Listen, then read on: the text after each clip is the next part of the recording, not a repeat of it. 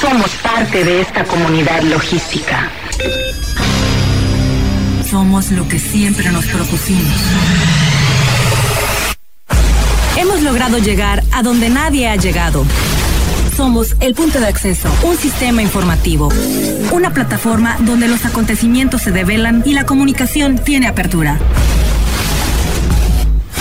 Somos la voz del comercio exterior. Tiempo logístico. Tiempo logístico.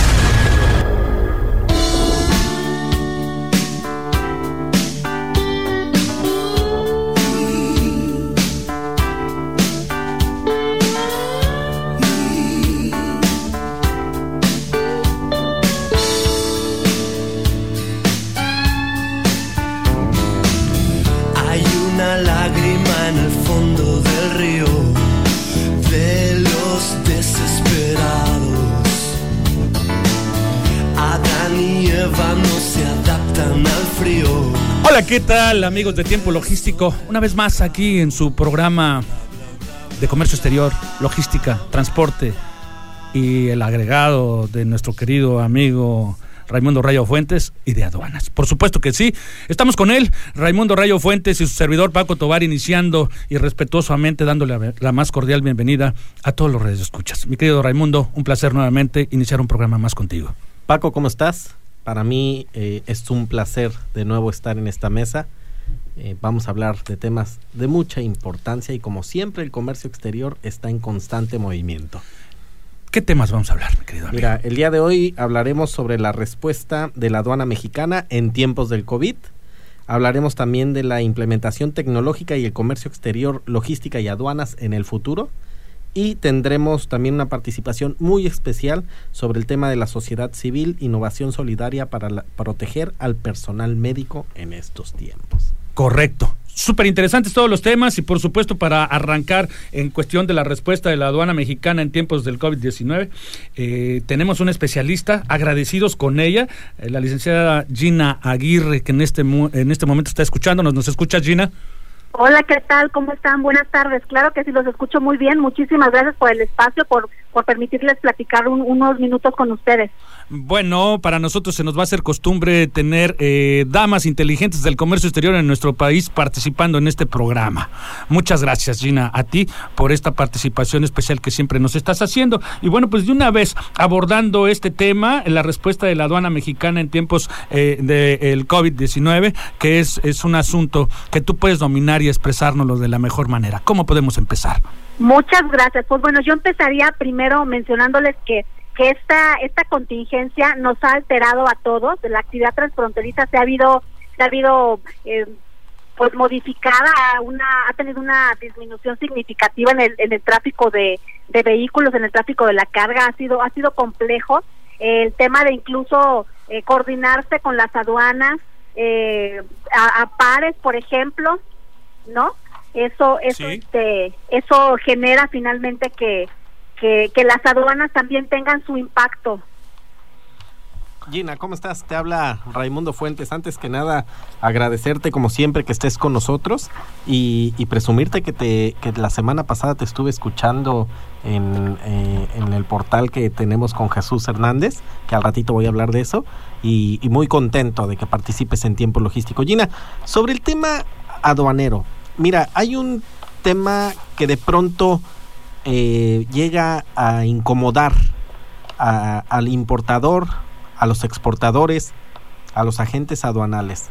Es el hecho de que se sigue sintiendo la aduana, eh, si bien ha implementado los temas relacionados con la contingencia, el evitar la aglomeración de la gente, el fluido de las operaciones realmente no se han visto impactados, sí ha habido un tema de disminución de flujo, pero no hay todavía una queja de donde la aduana no esté reaccionando en tiempo y en forma.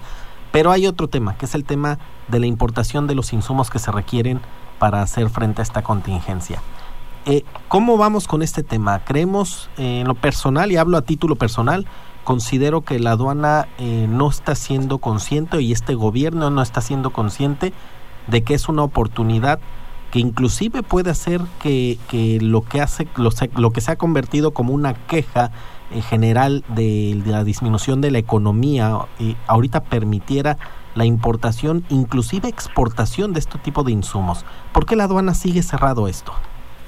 Mira, que eh, es bien importante este tema que estás comentando. A mí me parece que tiene mucho que ver con, con las políticas públicas de este nuevo gobierno. Yo creo que tiene tiene tienen miedo, a mí me parece que es un, es un tema de, de, querer controlar un, un, un esquema en donde, por ejemplo, yo te voy a decir, eh, una vez que se publica en el Diario Oficial de la Federación el 27 de marzo pasado un acuerdo en el que se establecen medidas preventivas para implementar la mitigación y control de riesgos este para la salud este que implica la enfermedad del, del virus este de, de COVID-19 lo que hace lo que hace el gobierno mexicano es solo los que tienen ciertas características que en este caso es la Secretaría de Salud y este y los que las dependencias que vienen señaladas ahí van a tener una una mm, facilidad específica y es, digamos, no pasar por la, la línea por la que todo el mundo pasa. En este contexto es las facilidades incluso pareciera abrirse la puerta de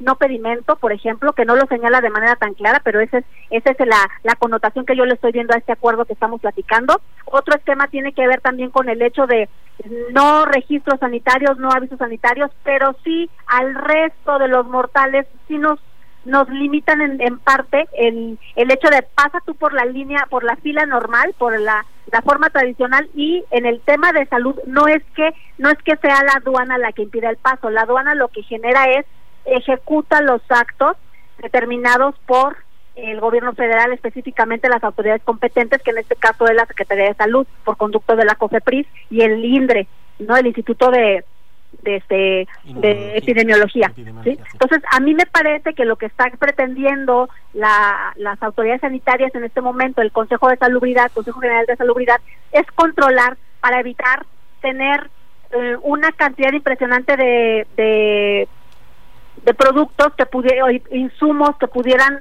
ser o no, este, mm, pienso, eh, pudieran ser o no medios que, que fraudulentos fraudulentos o incluso hasta piratas. Claro, claro. Entonces, a mí me parece que ese es un tema de control que están previendo las autoridades sanitarias para al respecto, sanitarias, no aduaneras. Eso en el tema de, de las pruebas, pero por ejemplo, el, el tema de moda son los cubrebocas. El cubreboca, por ejemplo, ya lo platicábamos inclusive en la intervención que nos hiciste favor eh, en la, la anterior ocasión, se abrió, se publicó un acuerdo en el 2009, permitieron la importación fácilmente, pero ahorita no.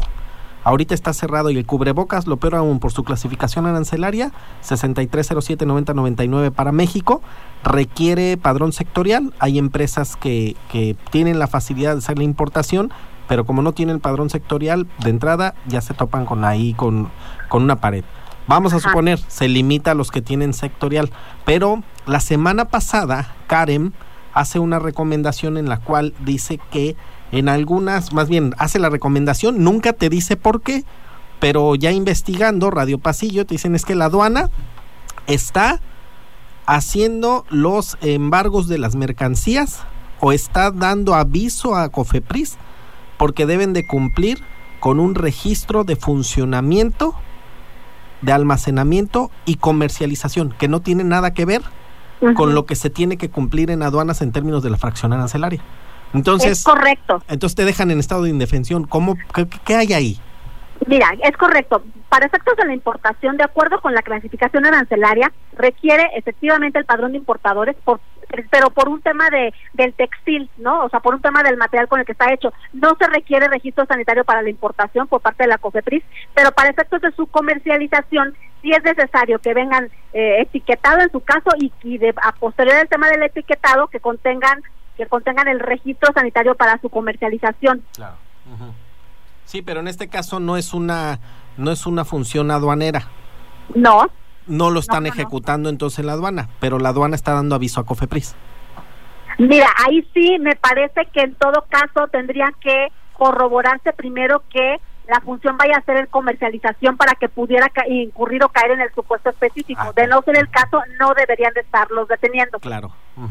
Sí, mira, y perdóname que te lo pregunte, pero finalmente em, tú con el perfil que tienes de conocimiento de cómo se manejan las entrañas aduaneras ahorita del lado del gobierno, por eso es que generamos esta inquietud que ha sido muy, muy recurrente estas semanas. ¿eh? Gina, ¿no tienes eh, una cantidad de idea de cómo la gente nos ha estado preguntando en el tema de importación de cubrebocas sobre cumplimiento de regulaciones y restricciones y la facilidad que se tiene de poder hacer así esas importaciones que afortunadamente al día de hoy realmente no estamos viviendo un desabasto, perdóname, como en el 2009. Yo recuerdo que en el 2009 era un verdadero caos tener unos cubrebocas. Hoy todavía en algunos lugares un poquito caro los encuentras. Pero finalmente retomando el tema aduanero. La aduana está haciendo su tarea en cuanto a la forma orgánica que se está, eh, eh, la forma que se está organizando desde adentro y qué seguiría. Mira, a mí me parece que sí, la aduana está actuando en consecuencia de acuerdo al, al nivel de respuesta que en este momento se está requiriendo. Están llevando a cabo algunas reuniones con usuarios para escuchar sus necesidades, sus propuestas. Han hecho algún esquema de redistribución de, personal para atender la contingencia por temas de horarios. Como tú bien dices, eh, se ha visto disminuida significativamente la carga de vehículos en algunos puntos, en otros no tanto. Ha habido, ha habido este esquemas de asignaciones de revisiones los horarios habilitados están correctos. A mí me parece que, que, incluso emitieron por ahí algún comunicado en aduanas en el que se señalaban también el esquema de medidas de sanidad para los, los las personas, para las mercancías, para el control de, de, mercancías susceptibles de contaminación. Ha habido coordinación con las autoridades específicas, particularmente yo te podría decir por la, la parte de la frontera norte ha habido una comunicación importante con CBP para que haya y se permita un tráfico fluido en la frontera, por ejemplo. En el caso de los puertos y aeropuertos, pues también ha habido ha habido una una gran comunicación con las APIs, por ejemplo, con los propios registros fiscalizados, con los terceros coadyuvantes en esta materia. Bien, eh, eh, yo nada más preguntarte que en todos estos procesos, en este momento, las autoridades no se están viendo lentas. Mira, para efectos de la aduana, a mí me parece que la aduana está tomando la responsabilidad conforme lo está requiriendo la sociedad. A mí me parece que en todo caso la lentitud, y, digo, perdón que lo diga de esta manera, pero la lentitud ha se ha visto mermada para el efecto de nuestros de nuestros usuarios en cuanto a la respuesta de las autoridades sanitarias para poder emitir los los requisitos necesarios, eh, los permisos de y registros sanitarios este, por parte de la COFEPRIS, por ejemplo, en el caso del INDRE, pues ya hemos platicado en otro momento que para efectos de las pruebas no se están autorizando pruebas de acuerdo a lo que lo que han manifestado las autoridades en sus propias páginas institucionales, no se están autorizando los test que sean de pruebas rápidas, por ejemplo, únicamente que sean pruebas moleculares ahí sí ha habido una lentitud, por supuesto. Claro, claro, claro, sí. Bueno, pues eh, Gina, eh, de verdad, pues tú sabes que eh, es el tiempo es oro en radio y pues este se nos termina el tiempo. estoy muy agradecido contigo por esta participación y esperando que la próxima nos sigas aportando toda esta información tan certera que nos compartes. Con mucho gusto, agradecida estoy yo por permitirme este espacio, poder platicarles a ustedes los los temas de gran relevancia en materia de comercio aduanero y de comercio exterior. Gracias, muchas gracias, Gina. Estamos a gracias a, gracias a ustedes, buen día. Gracias. Bueno, pues nosotros tenemos que aprovechar el tiempo, mi querido hermano. Nos vamos a un corte, ¿te parece bien? Vámonos a un corte, Paco. No le cambie, está usted en tiempo logístico. Todos somos parte de esta gran comunidad. De esta gran comunidad. Tiempo logístico. Continuamos.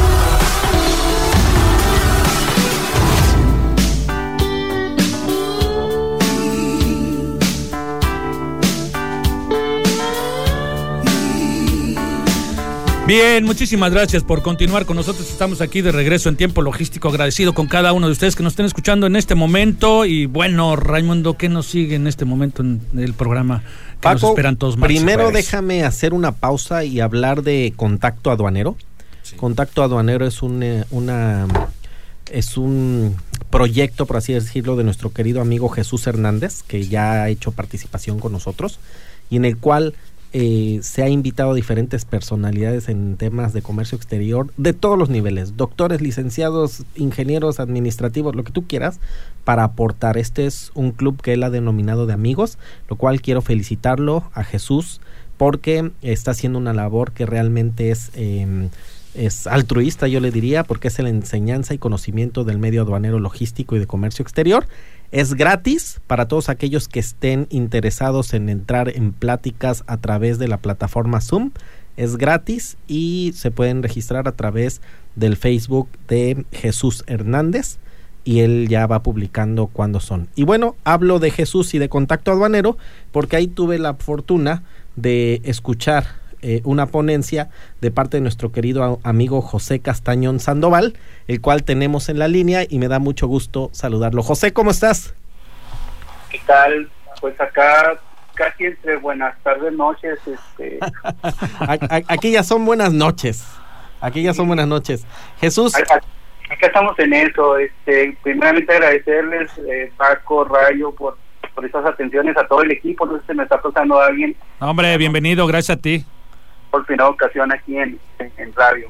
Eh, gracias, José. José, pues eh, con esta introducción y comentarles que José es especialista en temas de comercio exterior y aduanas, muy enfocado a las tecnologías. Entonces, muy interesante la conversación, por lo cual me gustó, me gustaría sacarla un poquito de contacto aduanero y ponerla aquí en Radio Turquesa en la 92.9 FM y en Spotify para todo el mundo. Y, este en tiempo logístico. José, ¿cómo va este tema de tecnologías? ¿Para dónde va la aduana? ¿Qué nos puedes contar al respecto? Bueno, la, aduana, eh, he impartido algunas conferencias en relación a tecnologías porque una gran fortuna que tuve en el medio aduanero, para ser precisos, el, 15 de mayo del 95 que, que ingresé a, trabajar en un departamento de aduanas de una empresa automotriz aquí en Ciudad Juárez, fue que eh, estuve entre, entre la era lo que era análoga o análogo y la era digital, ¿verdad? Este, eso parece ser que, que nos da una ventaja en los que vivimos e, ese mundo acoplado, consolidado. Y hablando de aduanas, tengo una conferencia que, he impartido en, algunas sedes distintas del país que se llama El mundo cambia, las aduanas tienen la obligación de ser las primeras. ¿Por qué? Porque no, no podemos hablar de un contexto eh, de un mundo muy ágil con la entrada de, de Internet y con la entrada del Wi-Fi y otros mecanismos ya como RFID y otras tecnologías mucho más avanzadas que esto, y, las aduanas que queden análogas, ¿verdad? Estamos hablando de que el mundo del comercio exterior está girando a, pasos, a, bueno, más bien dando un giro más rápido de lo normal y, las aduanas deben estar en este ritmo porque es por donde se comercializan estos productos y servicios. Eh, algunas empresas a nivel mundial han han este, pues, adaptado nuevas medidas de tecnología. Aquí ya tenemos este, desde la entrada el decreto en vigor en el, 2012, 2012 en aquel entonces la BUSEM, que, en realidad BUSEM es el nombre de Mercadotecnia porque en realidad es la ventanilla digital mexicana de comercio exterior, es el nombre oficial. Y, este y, desde ahí se, se, pretende ya con una visión hacer un cambio en, en nuestros portales de nuestras aduanas porque pues de, alguna manera no, no nada más estamos hablando de los de los cruces sino la big data donde se concentra toda la información todos los algoritmos toda la inteligencia artificial al grado de que pues ya ya ya, ya concentrando la información desde aduana con aduana aduana con con empresa con iniciativa privada iniciativa privada con iniciativa privada pues la intención es, es agilizar este mundo este de, de cruce y de comercio exterior eh, derivado de que es lo que el mundo exige, ¿verdad? Por ejemplo, ahorita, eh, desafortunadamente, pues eh, lo, que está atravesando, ¿verdad? El, mundo en relación a la pandemia, al COVID-19, quienes han estado a la altura en, relación a que no se afecten grandes naciones, esto han sido los mecanismos de las aduanas facilitadoras.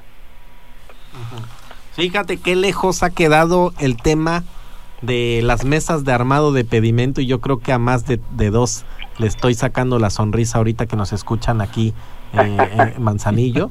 Eh, eh, esas mesas enormes en donde se armaban los pedimentos y que tú veías al tramitador que con, con una gran habilidad contaba hojas y ponía, se ponía a engrapar, a lo que hoy llevamos o lo que hoy se presenta a una aduana que es eh, una simple hoja, ¿no? Pero va, vamos más allá, José.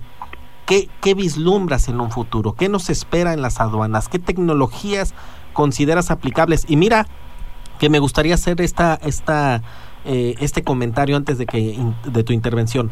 Hace, en el año 1996, alguien nos dijo, las aduanas va a haber un tema de, y, y en tu vida personal va a haber un tema del e-commerce y te daba risa, decías, ¿cómo e-commerce? Sí, vas a poder pedir mercancías por medio de tu computadora. Bueno, hoy no solamente es por medio de tu computadora, saltó y ahora es por medio de un smartphone, de tu laptop, ¿no? Entonces, en esa premisa de que algo increíble puede venir o, llegó en 1996, sonaba imposible, hoy, ¿qué crees que pueda haber en un futuro para las aduanas?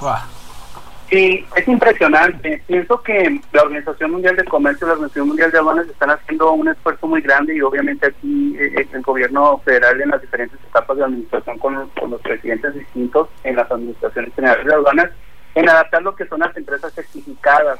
Las empresas certificadas entran en este rubro de, de alguna manera, entran en el rubro de facilitación en la, en la nueva era digital, en la nueva era moderna yo yo considero que cada vez más va a ser más más frecuente este este estén exigiendo los, diferentes eh, eh, organismos de aduanas o, los países más información en relación a tu, a tu historial.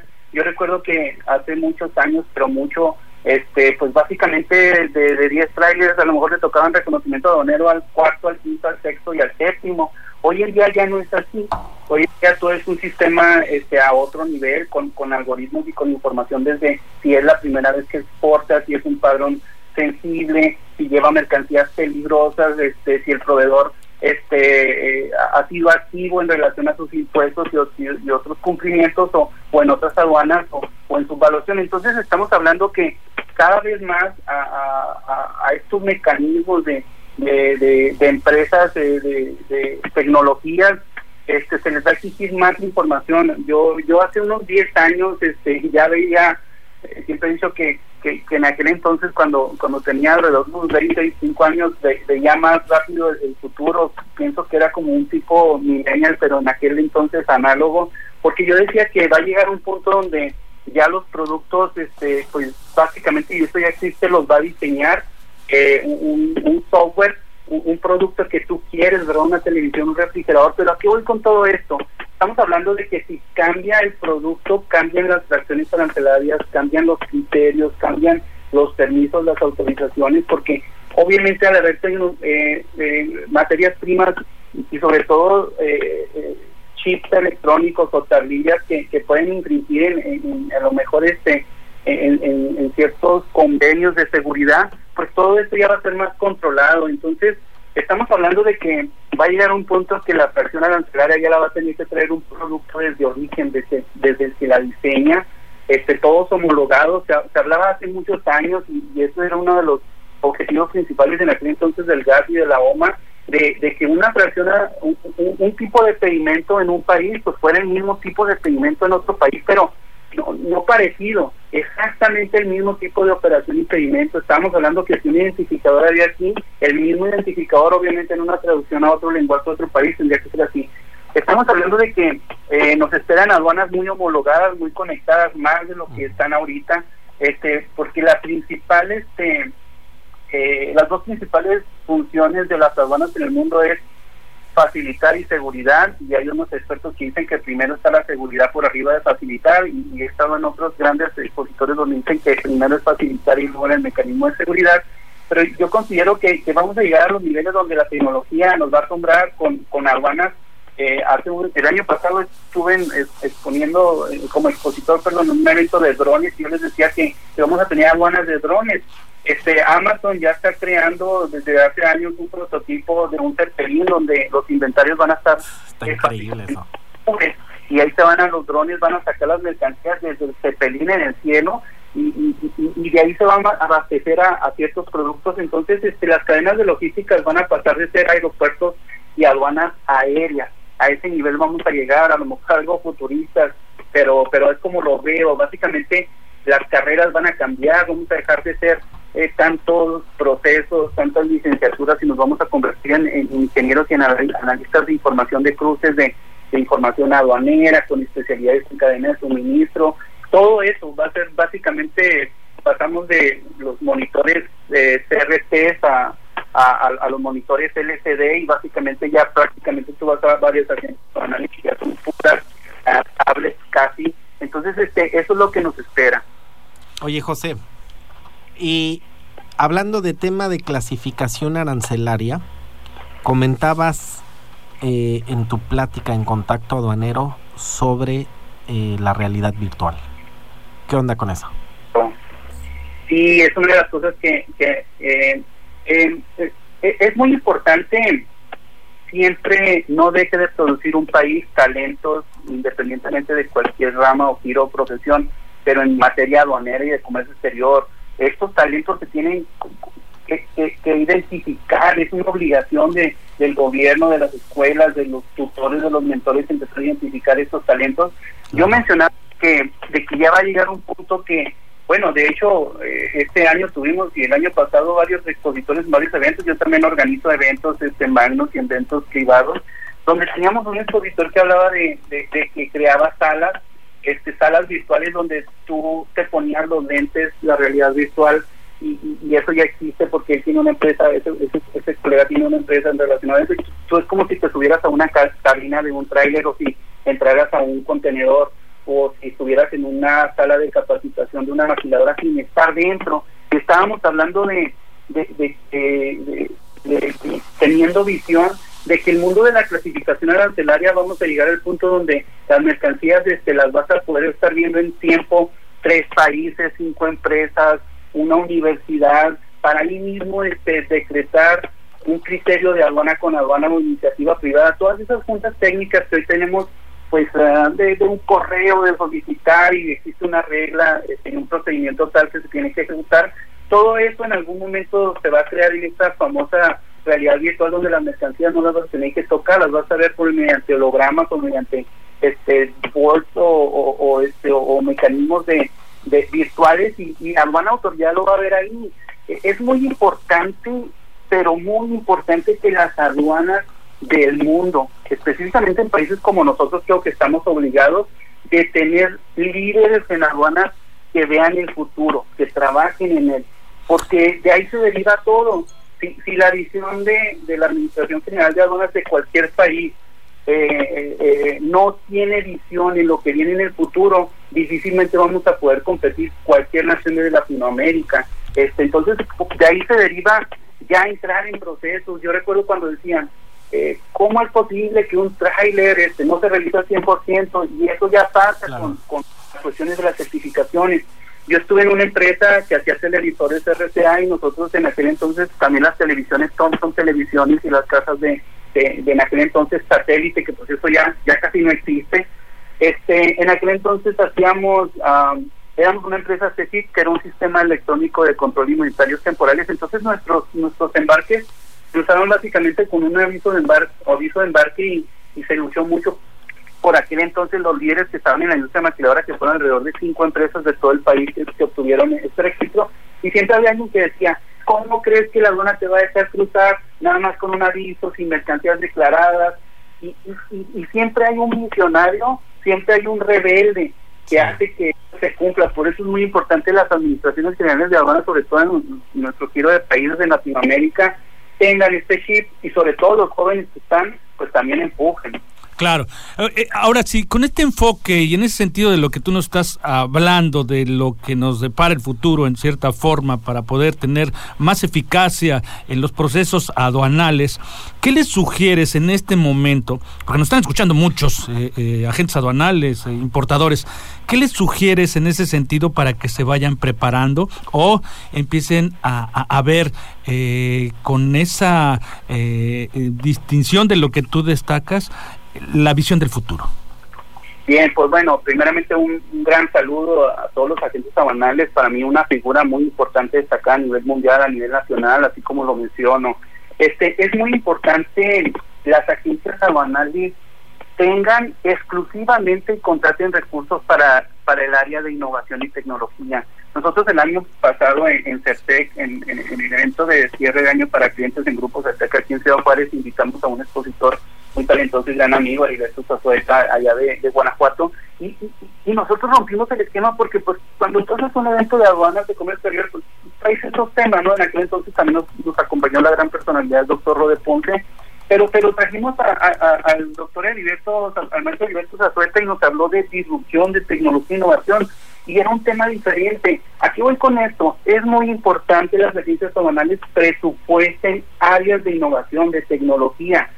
Si, si, si, así como destinan presupuestos para comprar computadoras, presupuestos para comprar este eh, nuevos carros, para presupuestos para, para, para un almacén, tienen que presupuestar para un área de tecnología e innovación que esté conectando, que esté facilitando al cliente las operaciones, que esté resguardando la información. También es muy importante las agencias aduanales este, estén muy bien blindados. Hay muchos ataques cibernéticos en la actualidad.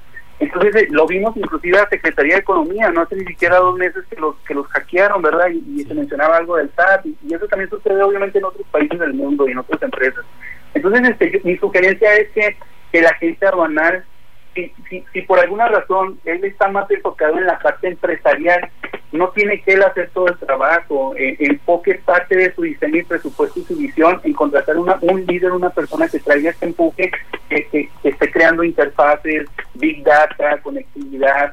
Yo, mencionaba en la conferencia donde nuestro gran amigo me hizo el, honor de invitarme, yo les decía, yo desde hace mucho he tenido la visión de que van a cargar las mercancías y, no va a ser necesario contabilizarlos. Todo eso va a, ser, va a estar con sensores que desde las calles se, va a estar validando lo que trae de carga que al momento de entrar a la aduana, si por alguna razón hubo un cambio, lo va a detectar, lo va a brillar y si no, cómo va. O sea, todos estos procesos que tenemos ahorita de conteo, de supervisión, de análisis, ya no van a existir.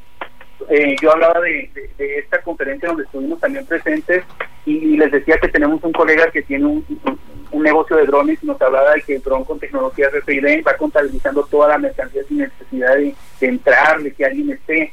Este, y bueno, básicamente todo esto es, es lo que es este eh, los proyectos que vienen encaminados y que se han estado cada vez perfeccionando más, que es Max, Pinta, este, DODA, QR, todo esto. Entonces, eh, considero que la gente banal tiene que tener visión. Vamos a verlo como desde el punto de vista como negocio, sí, pero también tenemos una obligación que es contribuir al país, que nuestro país sea diferente, hablando de, de otros países donde vas a, Asia y vienes distinto, ¿verdad? Con un chip tecnológico, un chip de innovación, aeropuertos de primer nivel. Cuando, cuando, hice mis primeros viajes a, Asia, lo, primero que me traje allá es los aeropuertos de primer nivel. Entonces, es muy importante ese, ese presupuesto también este obviamente las universidades no estén hablando de, cosas obsoletas, la universidad debe de traer visión, debe de tener líderes que, que, metan la parte del de, futuro en las aduanas y en la cadena de suministro. José, en ese, en ese tenor has tocado una fibra muy importante que es el tema de lo que están implementando las autoridades. Yo te voy a cortar la hoja en dos cachitos. El primero es el tema físico que ha implementado las autoridades. Yo recuerdo muy bien cuando la autoridad implementó por ayuda del gobierno estadounidense el tema de los rayos gamma, de los rayos gamma y hoy en día pues hemos avanzado en esas tecnologías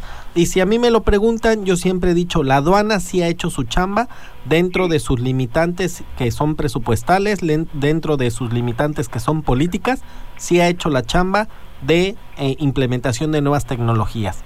Esa es una parte que te quiero preguntar. ¿Tú cómo ves el tema de actuar de la aduana? Y la otra pregunta es el tema legal, que es algo totalmente distinto.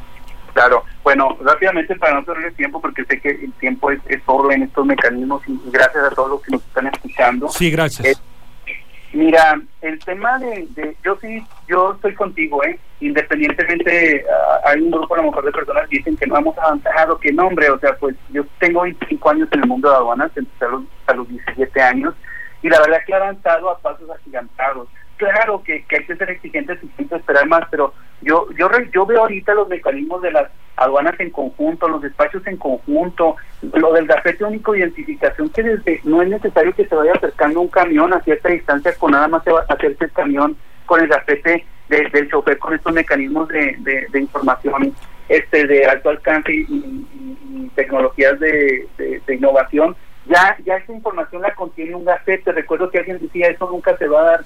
Y, precisamente eh, eh, eh, el, innovador siempre ve más allá, va en contra de, estos comentarios. ¿A qué voy? Considero que, que, las aduanas han hecho su parte, claro, este, nunca hay que dejar de exigir, pero sí, la verdad que he visto algunos mecanismos que, que han facilitado este, en algunas ciudades más de beneficio en otras, este, pues estamos hablando de cuántos cruces por Nuevo Laredo no hay, cuántos cruces por Ciudad Juárez, por Tijuana, los puertos, que bueno, eso es otro otro capítulo, ¿verdad? En tema a, la modernidad de los puertos de, México, puertos marítimos, pero pero definitivamente este estas tecnologías, pues a lo mejor es muy fácil eh, poder este eh, exigir, pero también siento que como comunidad la, la, la, la, triple élite, la, la universidad deberían de darle pues más responsabilidades en, en, crear este y egresar talento que, que, esté conectado con las aduanas, con las dependencias de gobierno, con Secretaría de Economía, con, con la CEP. Yo pienso que hay mucho talento, eso es lo que se hace en parte en otros países que conectan la, la, educación a, la triple élite y la iniciativa privada con, con las dependencias y, y salen grandes este, innovaciones. Entonces yo, yo, yo creo que, que, hemos avanzado, claro, esperamos más, pero pero hemos tenido los despachos en conjunto, las empresas de CIN, los proyectos más Pepita Doda, este, y, y o sea, ahorita estamos viendo esta contingencia, pero, pero la verdad, recuerdo cuando recién se publicó la autorización del certificado de origen con Colombia, que es en Sí, claro. Luego ya se hizo el G2 por una cuestión ahí con Venezuela, y recuerdo que no podía creer que un certificado de origen me tardaba de dos a tres días como representante de aduanas firmarlo, llevarlo a economía, esperar a que lo firmara el subdelegado y dos o tres días estaba. Y cuando se abre la plataforma y en cinco minutos, sin un entrenamiento básico, en un portal conectado en México con Colombia, se emite un certificado de origen, en ese momento son de las cosas que dices, esto es lo, esto es lo que debemos de hacer siempre. Estoy en el futuro. Exacto. José, pues la verdad es que estamos muy agradecidos. Eh, para Tiempo Logístico, que es una plataforma para todos los actores en comercio exterior y aduanas, y para los que no están vinculados de manera directa, que siempre buscamos la manera de procesar la información. Eh, es un honor tener gente con tanta expertise como tú y esperando no sea la última vez. José, danos tus teléfonos, ¿dónde podemos localizar? Por supuesto que nos los tienes que facilitar porque te aseguro que va a haber más de uno que están interesados en todo lo que tú platicaste para que tú puedas atenderlos. ¿Dónde te pueden localizar, amigo? Este, obviamente, eh, como ustedes, ¿verdad? El teléfono no deja de sonar desde WhatsApp, teléfonos y todo, pero nosotros estamos ubicados en Ciudad Juárez, en, en nuestras oficinas centrales y, y, el correo, el teléfono de oficina es el 656 616 96 22, repito, 656 que es la Lada de Ciudad Juárez, la, la ciudad del comercio exterior, y el número es 616 96 22 o este el WhatsApp informativo donde ahí por medio de, de la cadena de, info este de ahí nos coordinan y, me pasan los mensajes 656 301 3165 656 301 3165 y, y con gusto este el correo eh, es info arroba com este pero bueno me encuentran en las redes sociales este, como coach en comercio exterior José Castanón o como José Castanón, nada más que pues el perfil ya está saturado desde hace años, ya no he podido aceptar más amigos, pero lo que es el la página de, de likes estoy como coach en comercio exterior José Castañón o las redes sociales LinkedIn o Instagram. Perfecto. bien. Y te manda saludos Vero Sosa. Te manda muchos saludos. Por supuesto. De mentes brillantes, este, te mando un gran abrazo a Vero, una excelente mujer, este, líder, una excelente persona. por supuesto. Por supuesto que sí. Y también le mandamos saludos a Vero Sosa que nos está escuchando en este momento, mi querida amiga. Bueno, eh, José, pues de verdad ha sido un verdadero placer haber eh, tenido este contacto contigo, esperando eh, más adelante otra participación de esta especialidad tan importante que tú dominas. Claro, este, un saludo, un abrazo, nos vemos pronto. Cuando vemos por allá, pues igual paso a la cabina y saludarlo. Gracias, José, por acá te esperamos. Y quiero aprovechar eh, este momento rápido antes de irnos a comercial para mandarle un saludo a la pequeña Eli, a la pequeña princesa Eli y un saludo a Mari Ceja eh, de la agencia aduanal Radar. Eli, princesa, pórtate bien, por favor. Correcto, ahí está. José, pues eh, eh, muchas gracias a José. mi querido amigo, nos vamos a un corte. Vámonos a un corte. Vamos a regresar más aquí en tiempo logístico. Todos somos parte de esta gran comunidad. De esta gran comunidad. Tiempo logístico. Continuamos.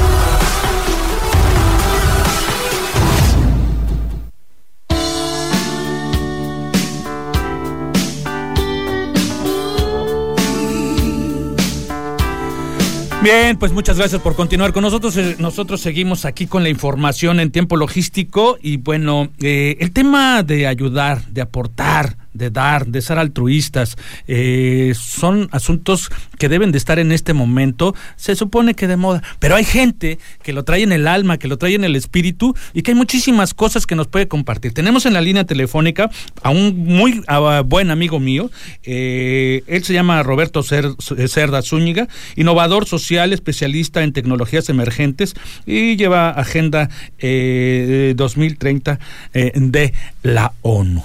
entre otras cosas, me gustaría que él personalmente nos destaque lo más importante de su desarrollo y lo que vamos a ver, la facilitación, el apoyo a través de los makers. Roberto, ¿cómo estás, amigo?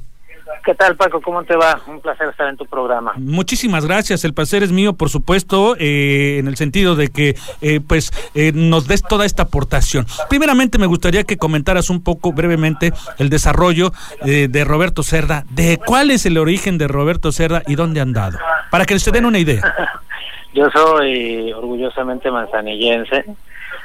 mi padre, músico, artista, me tocó desde ser concebido hasta crecer aquí en la Costa Alegre, de Carelles a Manzanillo. Y pues las inquietudes personales me llevaron a viajar, viajé eh, por varios países buscando, digamos, este sentido de vocación. Eh, dicen que cuando... Y vaya que Dicen que cuando encuentras aquello que te gusta hacer, que eres bueno haciéndolo, que sirve a los demás y que puedes vivir de ello, encontraste tu vocación, ¿no? Correcto. Y desde entonces, pues, eh, gracias a esta experiencia de haberme reclutado en el programa eh, 2050 Life Investments en España, que es el Fondo para la Conservación de los Ecosistemas del Milenio, eh, pues decidí especializarme en algo que pudiera también apoyar a mi país y me especialicé en cómo los ecosistemas marinos tienen que ser regenerados, los arrecifes de corales.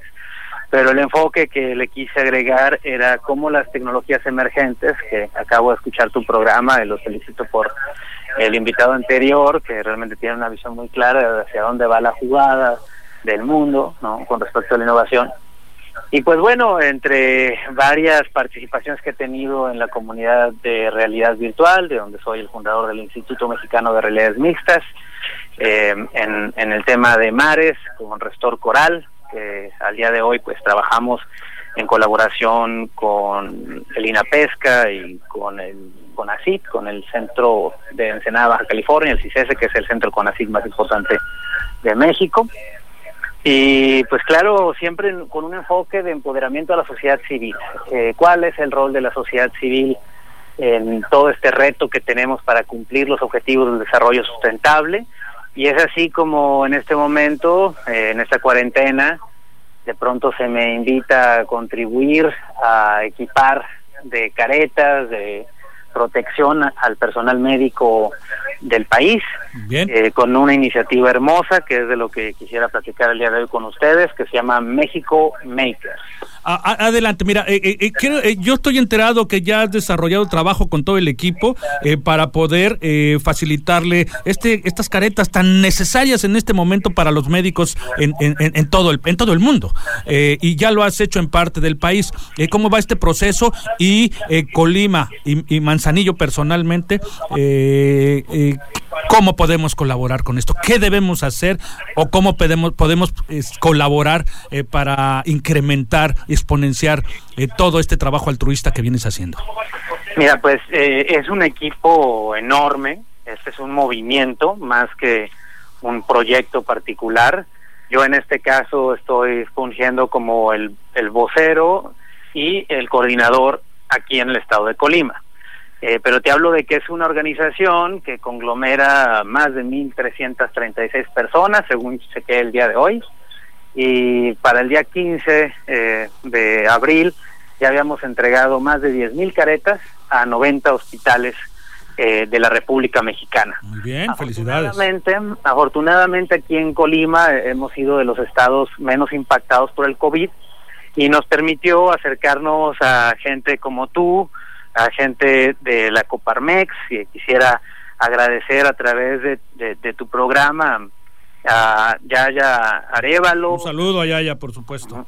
Eh, la gente de Anier, Sergio Quiñones. Sergio Quiñones, que nos está escuchando en este momento y está mandando saludos también. De Chefome también, eh, Walter Oldenburg y Osmin Hamud, quienes nos han apoyado para poder hacer un acercamiento formal con el sector salud del estado de Colima, identificar cuáles son sus necesidades puntuales.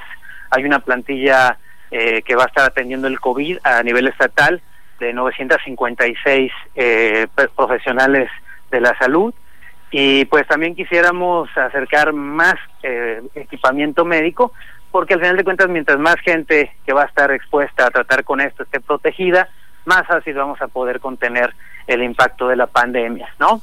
Correcto. Y pues te agradezco mucho que menciones cuál es la forma de apoyar. Sí. En este momento el grupo de Colima eh, de makers, los makers son los especialistas en impresión, en manufactura aditiva e impresión 3D. Eh, no sé si has podido eh, ver alguna vez cómo se imprime en tercera dimensión, o sea, básicamente sí, por supuesto. puedes modelar cualquier tipo de objeto. Y este movimiento nace de España e Italia, en donde ante la pandemia y la crisis y, el desabastecimiento del equipamiento, del equipamiento médico, eh, pues los ciudadanos se pusieron a colaborar y en cuestión de un mes se progresó lo que años de research and development no se había avanzado precisamente en qué tipo de soluciones se podían imprimir, maquilar y donar al personal de salud. Entonces, eh, yo quisiera hacer un, reconocimiento también a, esta iniciativa que fue regionalizada por eh, Abraham Trujillo, él es el coordinador nacional, eh, que ha hecho un gran, gran trabajo de conglomerar a estas personas. Y bueno, le hicimos la, la petición de que aquí en Colima, aunque no se han dado muchos casos de COVID, pues sí tenemos la, la preocupación, por supuesto, y digo, enamora Manzanillo también, yo no quiero que todos estos profesionales de, del comercio exterior que están al día de hoy eh, pues trabajando, ¿no? Al frente de todos nosotros.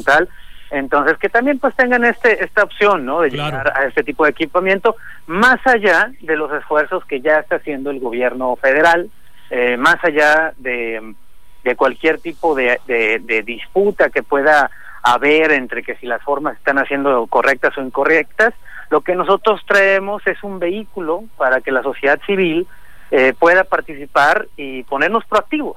Y en este caso, pues eh, desgraciadamente, como, como te comento, eh, no hemos consolidado una capacidad de producción en Colima, en el estado de Colima, así que quisiera aprovechar tu ¿Qué necesitamos? ¿Qué necesitamos? Te cuento muy muy puntualmente. Eh, necesitamos saber quiénes tienen capacidad de impresión aditiva y 3D en el estado de Colima eh, para que podamos ponerla al servicio de eh, manufacturar este tipo de, soluciones. Y si no, la coordinación nacional ya está requiriendo que los diferentes makers de Guadalajara o Ciudad de México se pongan a maquilar el requerimiento que nos hizo el, el estado de, de, Colima, para poder eh, atender a, su plantilla. ¿Se necesitan recursos? Pues más que nada material. La organización es sin ánimo de lucro. Correcto. Y se puede hacer aportaciones económicas, eh, pero la idea... Preferentemente el material. Correcto. Y es, y es eh, básicamente SPET lo que se está solicitando. Te cuento muy muy concreto, es son 50 láminas de PET calibre 20 de 1.22 por 2.44 y con eso nosotros nos encargamos de entregarles ya manufacturadas. Estas caretas al personal médico. A ver, eh, pues ahí ah, permíteme intervenir, mi querido ah, eh, Roberto, eh, a todos aquellos agentes aduanales que estén en la posibilidad de hacerlo, a todas aquellas operadoras portuarias que estén en la posibilidad de hacerlo, por supuesto a los transportistas que también estén en la posibilidad de hacerlo, mm, les solicitamos de la manera más atenta, pues en esta especie, como lo pide Roberto, estas 50 láminas que ahorita lo va a volver a repetir Roberto y dónde se puedan comunicar con él eh, para donarlo. Es por nosotros, es por todos nosotros. No sabemos eh, quién va a necesitar de la ayuda médica en determinado momento y es importante que nosotros pues, nos pongamos la camiseta de Colima, que nos pongamos la camiseta, si eh, bien Roberto como lo está haciendo. Roberto estaba en otro lugar, se vino a Manzanillo a hacer este trabajo. Vamos a ayudarlo, vamos a ayudarlo. Roberto, ¿dónde te pueden localizar o cómo pueden hacerle los empresarios que nos puedan estar escuchando en este momento y que estén en la disponibilidad de poderte apoyar para ayudar a la causa de los médicos en nuestro estado? Pues te dejo mis datos, mi teléfono es, eh, eh, bueno, mi nombre es Roberto Cerda Zúñiga y mi teléfono es 55 84 81 16 68 es un número de la Ciudad de México, que es donde, como bien decías, yo estaba viviendo ahí, vi la pandemia y dije, en el mar la vida es más sabrosa, las pandemias también.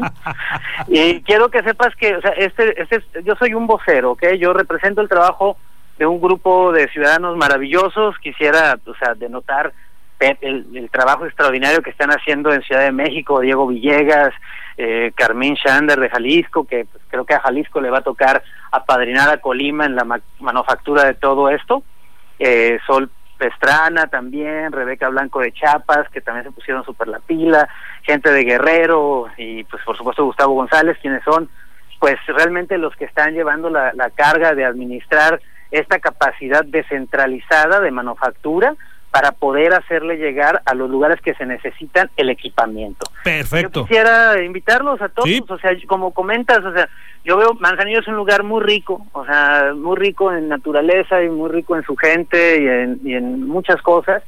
Y no es la misma situación en otros lugares. Yo creo que Manzanillo tiene una comunidad empresarial importante, muy potente, que podríamos rápidamente, en lugar de dejarles al grupo nacional recolectar el material y ponerse a manufacturarlo y enviárnoslo a nosotros, decirle, mira, aquí estamos en Manzanillo, te agradecemos eh, por la consideración y por el esfuerzo, eh, les facilitamos este material, eh, ya se hace o el recurso para poderlo adquirir, es con deducible de impuestos, es poquito dinero, afortunadamente Colima, los hospitales estatales solamente necesitan mil, yo quisiera que pudiéramos conseguir otras mil, porque a lo mejor se van a necesitar para para otro, otros, estados con menos posibilidades. Claro, pero si todos vamos a necesitar, eh, si vamos a estar teniendo contacto con gente y así, utilizar ciertas protecciones. En este momento estamos hablando de caretas, caretas.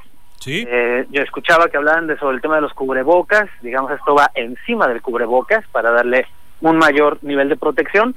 Y el departamento de, de innovación, digamos, el grupo está generando soluciones para también otro tipo de necesidades, desde peceras, eh, o sea, estas cuestiones cuando llegas y te ponen una cobertura eh, como de acrílico. Para Unos aislantes.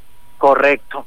Y pues ciertas piezas para respiradores, cosas así. Está muy, muy interesante. Muy bien. Me encantaría que este proyecto encontrara en Colima, en Manzanillo, un abrazo y que pudiéramos garantizarnos a nosotros mismos, déjate tú de ayudar y hacer filantropía para el exterior, o sea, yo creo que esto es una decisión que tiene que ver con tus intereses. A ti te interesa que nadie se infecte, a ti te interesa que la pandemia Por supuesto. para que se reactiven los negocios y poder continuar operando en este maravilloso lugar. Correcto. Yo voy a volver a repetir el teléfono de Roberto Cerda para aquellos empresarios que van a ayudar. Es el 55 84 81 16 68. Lo repito. 55 84 81 16 68. Él es Roberto Cerda. Te felicito, amigo. Esperando que el próximo martes volvamos a tener un enlace contigo para darle continuidad a este trabajo. Con mucho gusto. Yo estoy comprometido con hacer que este apoyo llegue lo más pronto posible. Mientras más rápido esté aquí el equipamiento, eh, pues más seguros vamos a estar todos, ¿no? Roberto, muy agradecido contigo, hermano. Estamos en contacto. Que estés muy bien. Muchísimas gracias, Roberto. Bueno. Bien, pues este, mi querido Raimundo, pues nosotros este, finalizamos un programa más. Un tema nos llevó a otro, ¿eh? Un tema nos llevó a otro, todo fue hilado y bueno, pues eh, agradecido eh, con todo el auditorio que tuvimos el día de hoy y como siempre con todo el mundo. Y con todos aquellos que interactuaron con nosotros a través de las redes sociales. Por supuesto, con Aranza, por supuesto, esa especialidad que tiene para participar eh, en las introducciones en este programa. Muchas gracias, por supuesto, a ella y a mi querido a- al conductor eh, que está ausente en este programa, pero eh, que los jueves está con nosotros, al famoso Oscar Urdiales. Y que Tigre. seguro nos está escuchando. Que nos está escuchando. Un saludo y un abrazo, hermano. Estás aquí en alma, espíritu y fuerza. Gracias, gracias a todos. eh, gracias a ti, mi querido Raimundo. Nos estamos escuchando el siguiente martes contigo. Nos escuchamos el próximo martes y el jueves. El jueves puedes hacer tu participación Claro como la vez pasada. Soy bien metiche y aquí ando. Mm, eh, son participaciones. Muchísimas gracias. Gracias a todos eh, los que nos escuchan en este momento. Eh, pues se despide de tiempo logístico su amigo Paco Tobar. En tiempo logístico agradecemos a nuestros patrocinadores y colaboradores, así como a todos los que depositan su confianza en nosotros y a ustedes por estar siempre atentos a la información y acontecimientos de comercio exterior en este programa. Todos somos parte de esta gran comunidad. Todos somos la voz del comercio exterior. Tiempo logístico. Tiempo logístico.